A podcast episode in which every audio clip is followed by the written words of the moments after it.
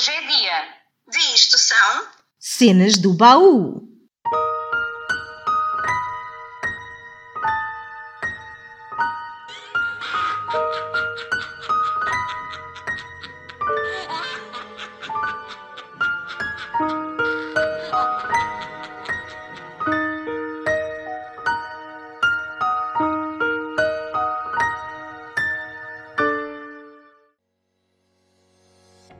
Olá! Muito bem-vindos a mais um episódio do podcast Isto são Cenas do Baú, esta semana a abrir com o tema do terror, depois do Dia das Bruxas, do Pão por Deus e do Dia de Todos os Santos. Aproveitando esta maré, acho que esta noite deves ouvir o podcast no escuro, bem aconchegadinho num cobertor quentinho para ficares a conhecer um dos contos de terror escritos por Chris Presley. Chris é um escritor e ilustrador inglês que vive em Cambridge e conta com uma vasta obra publicada em todo o mundo, tendo já ganho alguns prémios. As suas ilustrações e os seus cartoons são presença frequente nos vários meios de comunicação ingleses, incluindo o Independent e o Economist. É autor da arrepiante trilogia As Histórias de Terror, publicada em mais de 14 países. Hoje vou-te dar a conhecer o primeiro volume, intitulado As Histórias de Terror, do tio Montag. Edgar é um jovem personagem que não resiste às cativantes histórias de terror que o seu tio Montag lhe conta quando vai visitar do outro lado do bosque. Mas qual será a ligação do seu tio a essas histórias sinistras? Prepara-te para morreres de medo quando descobrires que o teu Montag é afinal o protagonista da história mais terrífica de todas. Até lá, vamos fazer uma pausa para a ceia e morder uma maçã?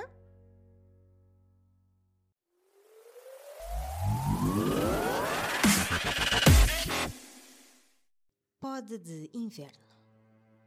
Era uma manhã soalheira e fresca de outubro. As folhas amarelas e castanhas esvoaçavam pelo ar e a geada parecia esperar nas sombras.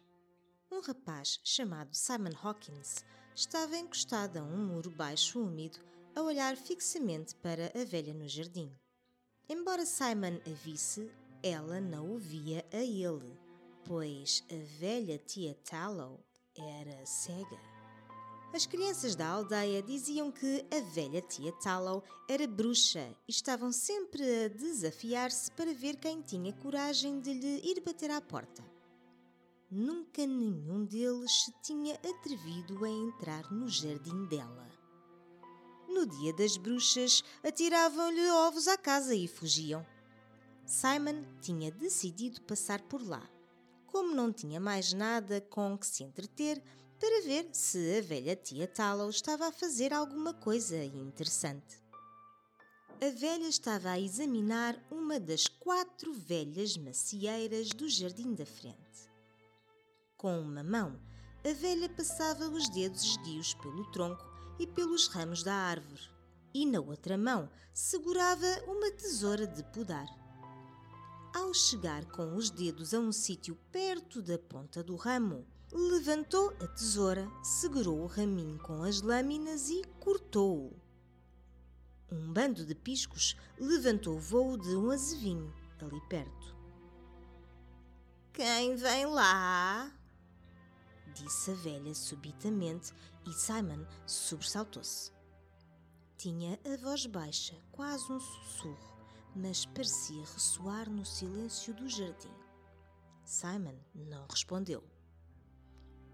Ora, ora, continuou ela sem olhar à volta.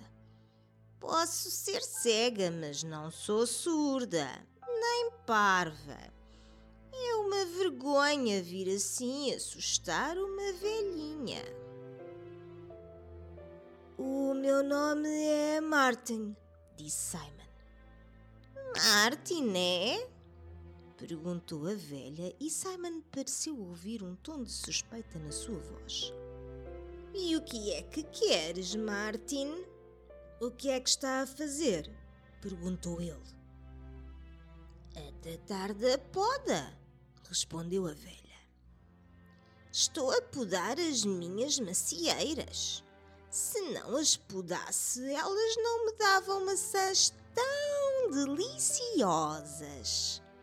Gastavam a energia toda a fazer crescer novos ramos e troncos.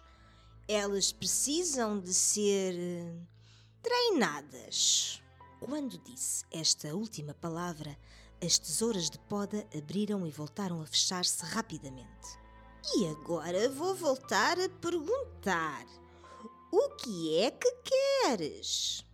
Nada, respondeu o rapaz com uma atitude defensiva. Com que então nada. Eu sei bem como são as crianças com as suas mãozinhas gananciosas. Simon ficou um pouco surpreendido pelo tom subitamente agressivo com que ela falou. A velha voltou-se e caminhou na sua direção. Parecia ter os olhos cobertos de geada como a relva do jardim. Havia algo tão horrível naqueles olhos encobertos como berlindes, que Simon não aguentou. Saltou do muro e foi a correr monte abaixo até à aldeia. Simon estava aborrecido. Ele e a mãe tinham-se mudado há pouco tempo da cidade para esta aldeia, para a casa em que a mãe tinha crescido. O avô de Simon, o pai da mãe, tinha morrido, deixando-lhes a casa e a loja de ferragens que fazia parte dela. O pai de Simon tinha morrido a lutar pela pátria num país distante, quando Simon ainda era bebê, e as suas vidas nem sempre tinham sido fáceis. A mãe achava que a mudança era uma hipótese de começar tudo de novo. A mãe sabe alguma coisa da velha tia Tallow? perguntou Simon ao almoço. A velha tia Tallow, disse a mãe surpreendida. Sim, aquela velha múmia cegueta que vive no cimo do monte. Simon, francamente, ao fundo da Friars Lane, queres tu dizer? Mas não é possível que ela ainda esteja viva. A mãe de Simon fez uma pausa e olhou em frente, pensativa. Nós morríamos de medo dela. Costumávamos chamar-lhe nomes aos berros e depois fugíamos. Coitada da mulher. As crianças às vezes são tão cruéis, comentou. Fale por si, mãe, disse Simon, pegando numa maçã da taça e dando-lhe uma dentada. Por que é que tinham medo dela? Por ela ser bruxa, claro, respondeu a mãe com um riso. Dizia-se que ela era muito rica e que ela apanhava as crianças que entravam no seu jardim e as comia. Dizia-se que as maçãs eram deliciosas, mas não sei como é que alguém podia saber, porque também se dizia que assim que alguém punha os pés no jardim, ela se lançava para cima da pessoa que nem um corvo e arrancava-lhe o coração às bicadas. Ela parecia que conseguia ver através das pessoas, com aqueles olhos horríveis. Mas ela é cega. Eu sei, disse a mãe com um arrepio. Não vais lá acima à casa dela, pois não, filho? Está bem, mãe, respondeu Simon, suspirando. Prometo. Mas Simon não era bem o rapaz que a mãe pensava, e esta promessa, como tantas outras que ele fizera, não significava muito. Simon tinha ficado muito interessado ao ouvir dizer que a velha podia ser rica.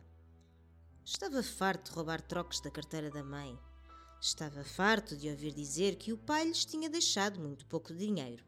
No dia seguinte, voltou a subir a Friars Lane, pôs-se em cima do muro, com as pernas do outro lado. Esticou um pé e pousou-o no relevado.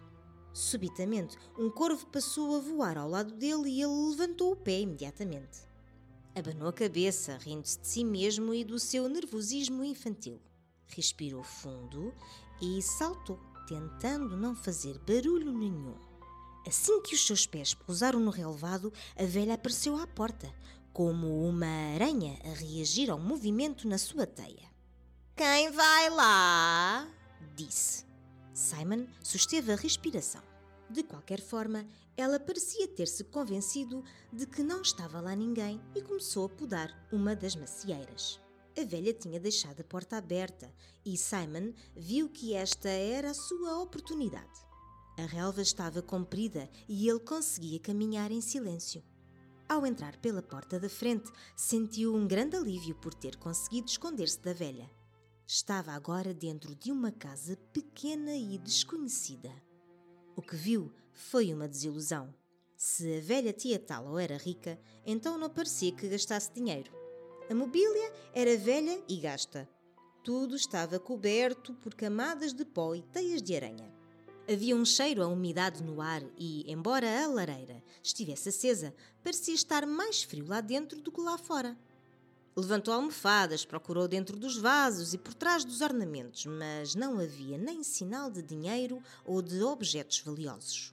Nos armários, nas gavetas e nas arcas também não havia nada valioso. Desceu as escadas e estava quase a ir-se embora quando reparou que na entrada, ao pé da porta, estava uma estranha caixa de madeira numa mesa baixinha. A caixa era de uma madeira avermelhada e parecia ser a única coisa na casa que não estava coberta por camadas de pó como se a velha a polisse sempre que passasse por ela. Simon pegou na caixa. Estava quente. Na tampa estava gravada uma imagem, uma imagem da frente da casa com o relevado e as macieiras. Na tampa estava gravada uma imagem da própria velha tia Tallow a podar as árvores, tal como estava a fazer agora, lá fora, no jardim. Simon abriu-a e assobiou baixinho. A caixa estava cheia de notas novinhas em folha. A velha bruxa sempre tinha um tesouro escondido. Simon fez um sorriso malévolo e ganancioso. Tirou o dinheiro, encheu os bolsos de dentro do casaco com as notas e voltou a fechar o casaco. Pousou a caixa na mesinha e começou a afastar-se. Pelo canto do olho, pareceu-lhe ver um movimento na imagem gravada na tampa da caixa. Simon saiu da casa e ficou aliviado ao ver que a velha tia Tallow ainda estava a podar as árvores. Sorriu e caminhou até ao muro do jardim, dando palmadinhas nos molhos de notas que tinha dentro do casaco. Mas mal tinha dado dois passos no relevado quando uma luz incandescente iluminou o jardim como se uns fogos de artifício potentes, mas silenciosos, tivessem sido detonados ao seu lado. Tudo à sua volta ficou branco e ele desmaiou. Quando recuperou os sentidos, ainda estava no jardim da velha tia Tallow. Quis correr, mas quando se tentou mexer, descobriu que não conseguia.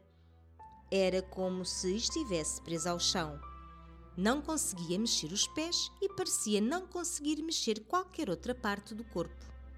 Ele parecia estar preso a uma das macieiras. Foi então que Simon se apercebeu do que realmente acontecera, embora a sua mente não o conseguisse aceitar.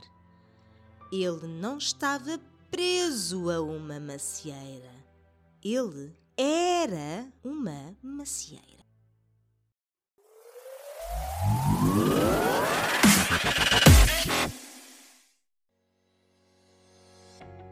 Espero que não tenhas caído para o lado ao morder a maçã com esta história.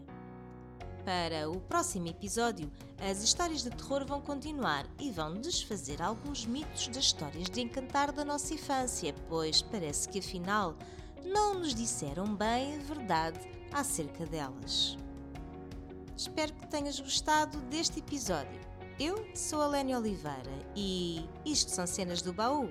É o podcast que acontece onde tu estás.